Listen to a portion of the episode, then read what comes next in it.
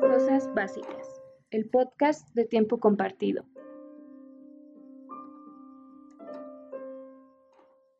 Hola a todas, todos, todes. Antes que nada, quiero darle las gracias a mi querida amiga Ana Saribi y al talentoso grupo de creadores de Tiempo Compartido por invitarme a compartir con ustedes un tema muy interesante que desde hace ya algunos años esta, me ha estado moviendo, pero que apenas el año pasado pude comenzar a, a teorizar más formalmente gracias a un seminario que tuve la oportunidad de tomar y es el tema de los cuerpos disidentes o del cuerpo como un espacio de disidencia. Bueno, antes de empezar formalmente con el tema, quisiera presentarme con ustedes. Mi nombre es Valeria Vega Becerra y hace apenas unos años este, estaba yo estudiando la licenciatura en artes y fue ahí donde tuve mi primer mm, contacto con el cuerpo como tema de estudio. Pero apenas el año pasado gracias a un seminario que tomé sobre cuerpo y cultura, comencé a hacer un recuento de, las problemáticas, las desconfianzas, los temores, eh, las autovaloraciones que, más, que más me han afectado en, la vida y pude darme cuenta que, una buena parte de estas experiencias tenían, tenían como denominador común al cuerpo. Fue por eso que, me empezó a interesar un poco más esta cuestión del cuerpo y principalmente el tema del cuerpo como territorio y como potencia, es decir, como, como esa posibilidad de ser y de estar en el mundo, ¿no? Dentro de toda la gran gama de temas que se pueden hablar sobre el cuerpo, que es bastante amplia, el tema de los cuerpos disidentes es uno de los que más me ha interesado, dado que en mi vida familiar, pues este, mi vida familiar ha estado marcada por la convivencia directa con, con un cuerpo que no encaja dentro de este código de normalidad socialmente instituido, ¿no? Desde la visión moderna occidental del cuerpo. Pero, ¿de qué hablamos exactamente cuando hablamos de cuerpos disidentes? Bien, para empezar, tenemos que aclarar un poco ese concepto. Eh, la palabra disidente viene del verbo disidir, que según la Real Academia de la Lengua Española significa separarse de la común doctrina, creencia o conducta. En otras palabras, lo disidente es todo aquello que no encaja dentro de lo normal, ¿no? Lo que se sale y además se opone directamente a los cánones establecidos.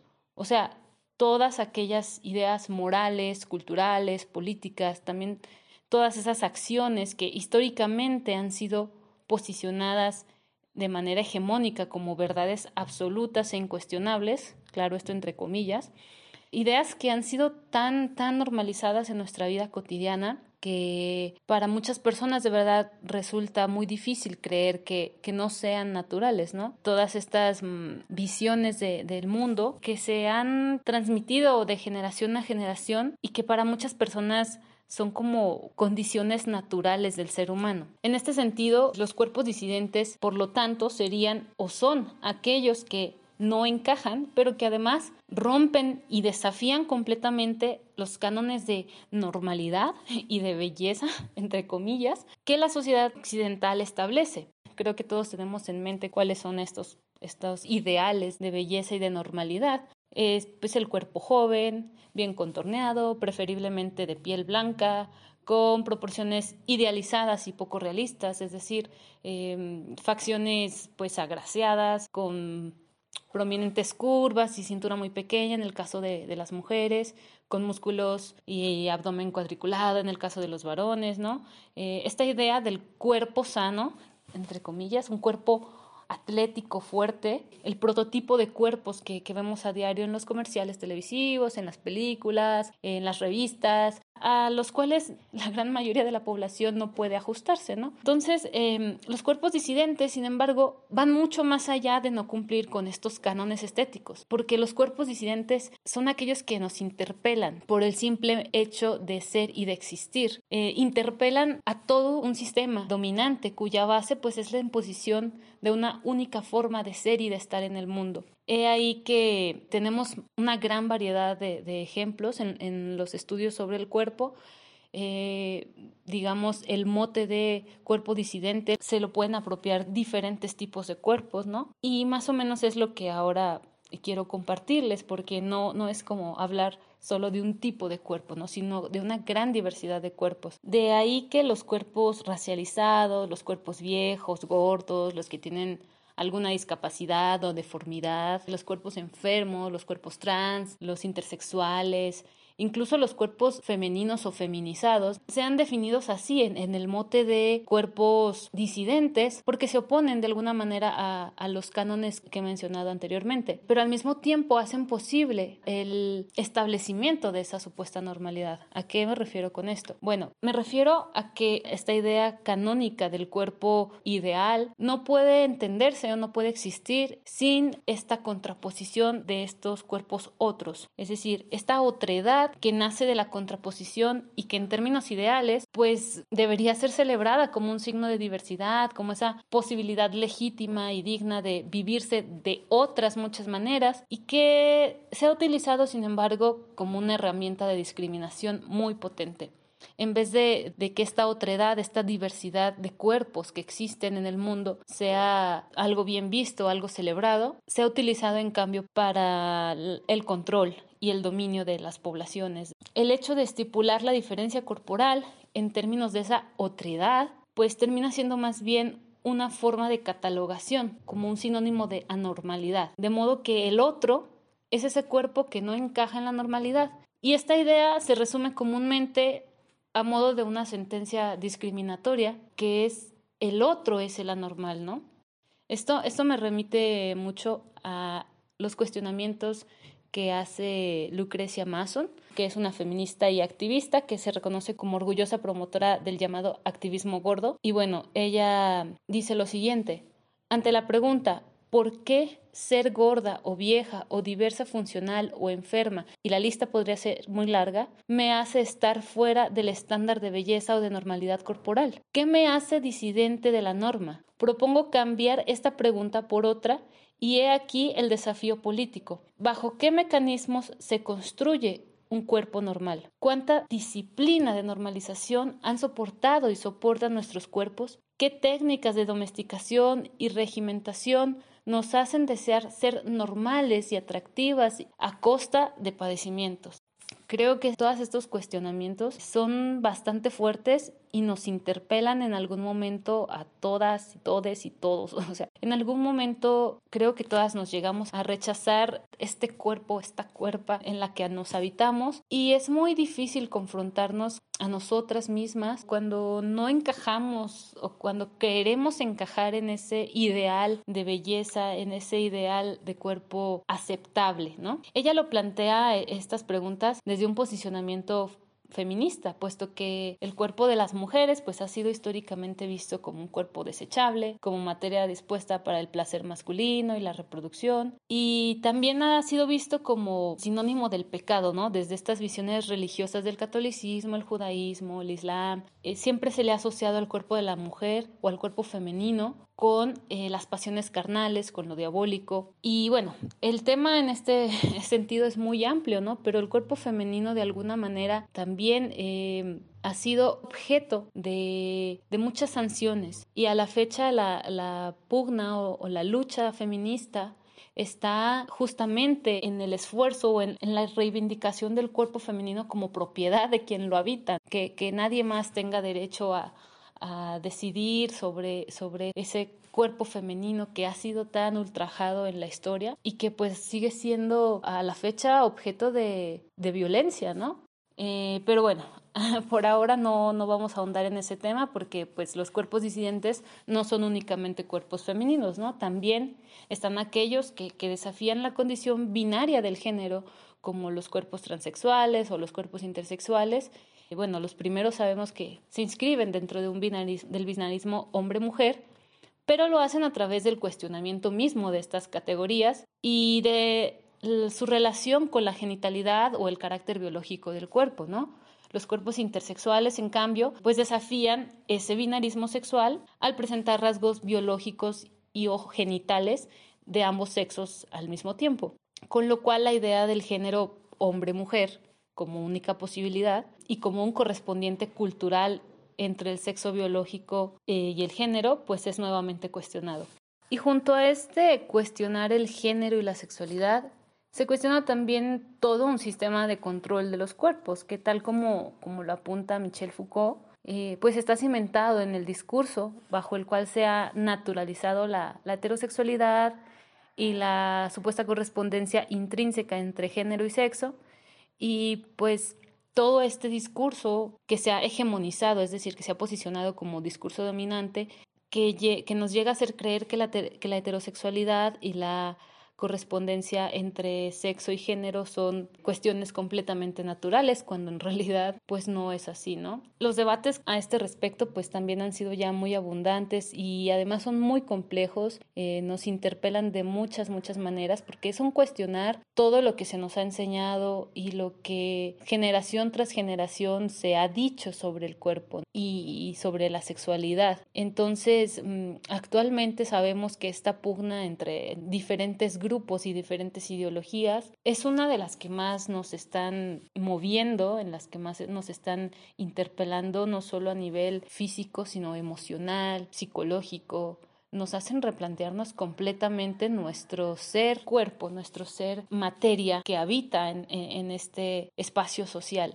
Y bueno, la disidencia de los cuerpos, pues no solamente está en función del género y el sexo. Eh, también se suman a estas, a estas cuestiones otras categorizaciones socioculturales y políticas que se interseccionan o que, que nos atraviesan, como son la raza y la clase social, tal como hemos visto en las últimas semanas con el tema, el tema del racismo ha estado muy en boga en las redes sociales, pues a raíz de lo sucedido en Estados Unidos con, con George Floyd. Y sin embargo, sabemos que, que, este problema no es nuevo, ¿no? Que por el contrario, la racialización del cuerpo ha sido una de las armas de control más efectivas a nivel social e histórico. Este hecho solo demuestra que el cuerpo negro y los cuerpos sigue cargando con, con este estigma de inferioridad sigue padeciendo los prejuicios sociales que lo asocian pues a la delincuencia, a la esclavitud, a la pobreza, a la servidumbre, eh, a pesar de, de, toda la lucha que, se, que ha habido en contra del racismo, principalmente los cuerpos negros siguen siendo vistos como, como cuerpos dispensables, ¿no? como cuerpos que pueden ser desechados, vulnerados, simplemente por el color o el tono de su piel. Ante este panorama, el reconocerse negro o negra no solamente es un empoderamiento personal, es también una, una acción política en sí misma, una reivindicación de justicia y valor ante un sistema capitalista en el que el tono de la piel parece ser razón suficiente para dominar o ser dominado. Lo mismo podemos decir de aquellos que se reconocen como parte de alguna etnia indígena, como estos cuerpos investidos también por la racialización y la colonialidad, cuerpos que han sido menospreciados, vulnerados, segregados por tener costumbres y cosmovisiones que no se ajustan a las visiones occidentales y al discurso moderno capitalista de progreso, ¿no? entre comillas, y que tampoco pues están dentro del estándar de esta belleza blanca que se nos ha inculcado. Y en México no nos es extraño este tipo de discriminación que sufren los grupos indígenas cuyo estigma también pesa sobre sus cuerpos, ¿no? El tono de piel, sus rasgos fenotípicos, su lengua, incluso las vestimentas que ellos utilizan. Entonces, de esta manera también declararse indígena y defender el derecho a ser y a ver el mundo de otra manera es igualmente una acción política que se manifiesta en el cuerpo. Todo pasa por el cuerpo, ¿no? No hay cosa en esta vida que no pase por el cuerpo.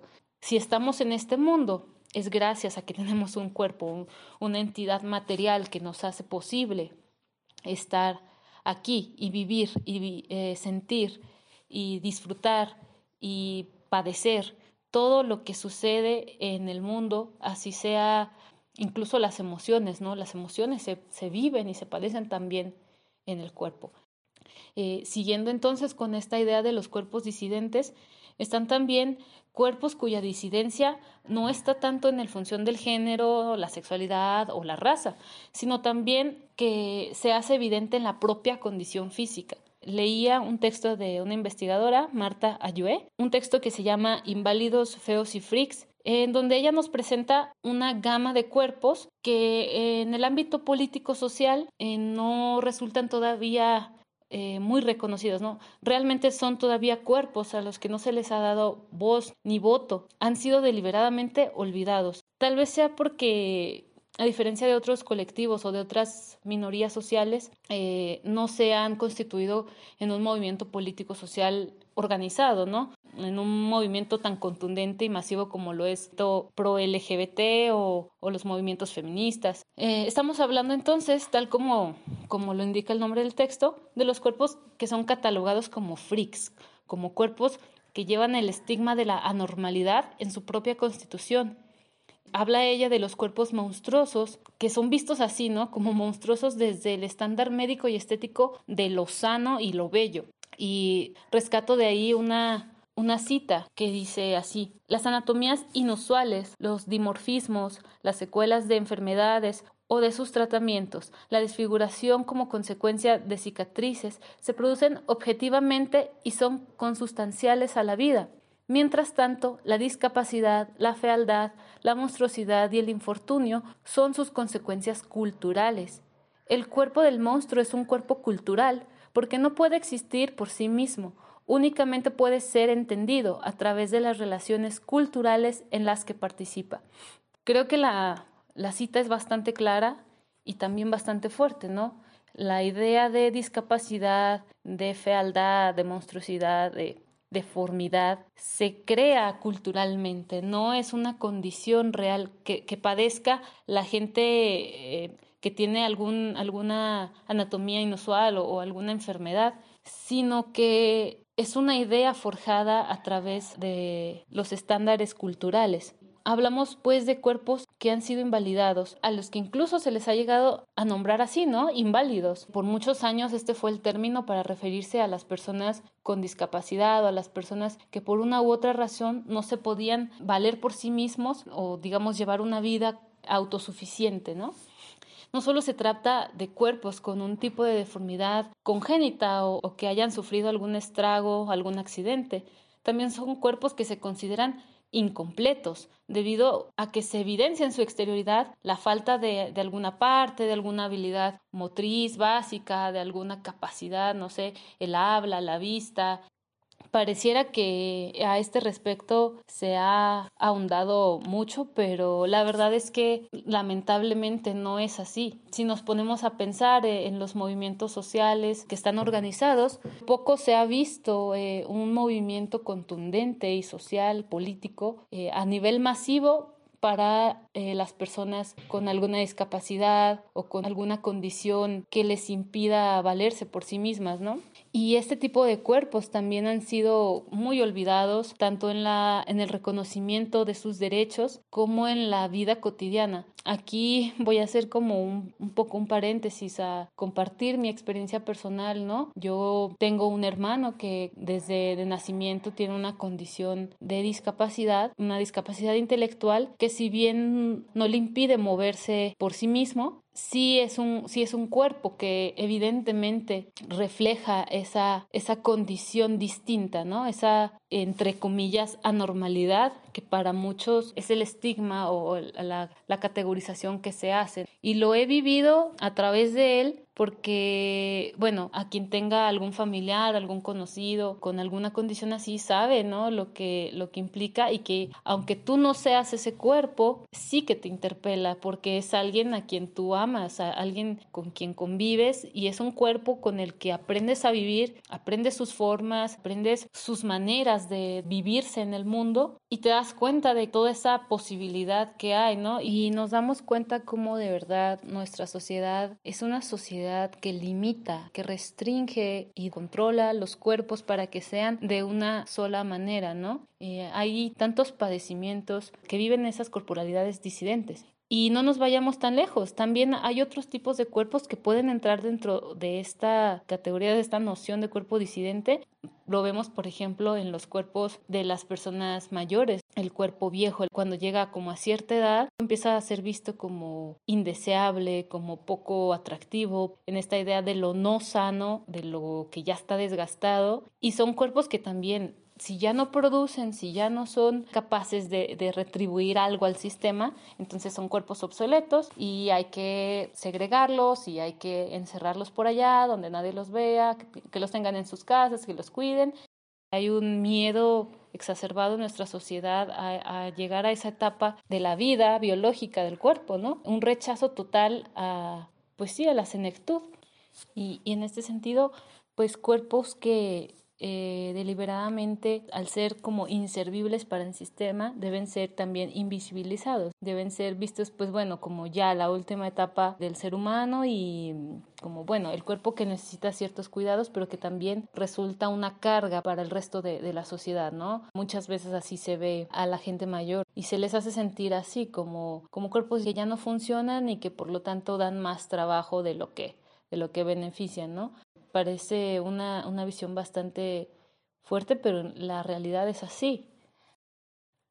Y bueno, podríamos seguir hablando de múltiples ejemplos de cuerpos disidentes, pero para no hacer esto más extenso de lo que ya es, mencionaré por último la disidencia que se lleva a cabo a través del activismo gordo, cuyo fin es el de luchar en contra de la discriminación que viven a diario aquellas corporalidades que no encajan en el estándar del peso y las medidas deseables o ideales que a diario se nos promueven a través de la televisión, de la publicidad. Eh, el activismo gordo busca revalorizar al cuerpo gordo y posicionarlo eh, como un cuerpo deliberadamente disidente.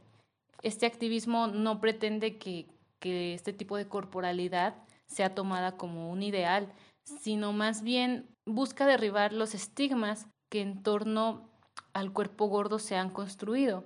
Se trata pues de, de una búsqueda por la aceptación, por la autovaloración, pero también eh, es un movimiento que busca discutir los, los, parámetros estéticos que con tanto esmero y, y, a lo largo de muchísimos años se nos han inculcado con respecto a lo que es un cuerpo bello, a lo que es un cuerpo sano. A este respecto, pues me parecen muy interesantes las ideas que nos plantea Lucrecia Mason, que nos propone en su artículo El cuerpo como espacio de disidencia. Y cito, me parece importante volver a nombrarme ahora como gorda, nombrarme gorda como estrategia de autoenunciación, nunca liviana, y sirva este último adjetivo para que la paradoja dé lugar a la sonrisa. Nombrarse para volvernos visibles, ocupar el espacio para volvernos visibles, visibles, desobedientes, disidentes de la norma que nos impone una sociedad que estandariza y controla los cuerpos y deseos, que define lo bello y lo sano. ¿Y por qué la necesidad de volvernos visibles? Porque la vista es un aparato de producción corporal, dice Valeria Flores, y hay modos de mirar que fabrican cuerpos. Y yo agrego, hay modos de mirar que fabrican deseos y modos de mirar que fabrican bellezas, la apuesta será construir nuevos cuerpos, nuevos deseos, nuevas bellezas. Y creo que esta es justamente la idea de los estudios de los cuerpos disidentes, ¿no? El nombrar, el hacer visible estos cuerpos que por tantos años han sido relegados, han sido soslayados o que deliberadamente han sido construidos de una cierta manera partiendo desde la visión hegemónica del cuerpo. Eh, es muy importante hacer una reflexión profunda, individual y colectiva con respecto al tema del cuerpo. Podríamos seguir hablando muchísimo sobre este tema que es bastante amplio, pero bueno, creo que por el momento eso es lo que yo podría compartirles. Tal vez en algún otro momento haya oportunidad de seguir tratando el tema. Pero les recomiendo mucho que si les interesa, pues se acerquen a investigar este tipo de corporalidades. Eh, hay muchos textos para cada uno de los cuerpos disidentes que, que hablamos y toda la gama que nos haya faltado por nombrar. Les recomiendo se adentren en la lectura de, de algunos autores. Mm, recomiendo algunos que yo he leído y que tal vez puedan serles de ayuda. Está eh, Maurice Merleau-Ponty, Jean-Luc Nancy, está también Michel Foucault, Franz Fanon, Gross Vogel, Marta Joé, Cristóbal Pera, eh, Stuart Hall, José Enrique Finol y bueno, muchos otros que por ahí pueden ir encontrando. Y esos son solo algunos que en este momento recuerdo, pero pues espero que les sea de ayuda y espero que este, esta breve exposición les haya, les haya sido agradable y les haya sido informativa. Y pues nuevamente agradezco mucho a los chicos de Tiempo Compartido por brindarme este espacio y a ustedes también por darse la oportunidad de, escuchar y por darme a mí la, la oportunidad de compartir esto con ustedes. Muchísimas gracias a ustedes.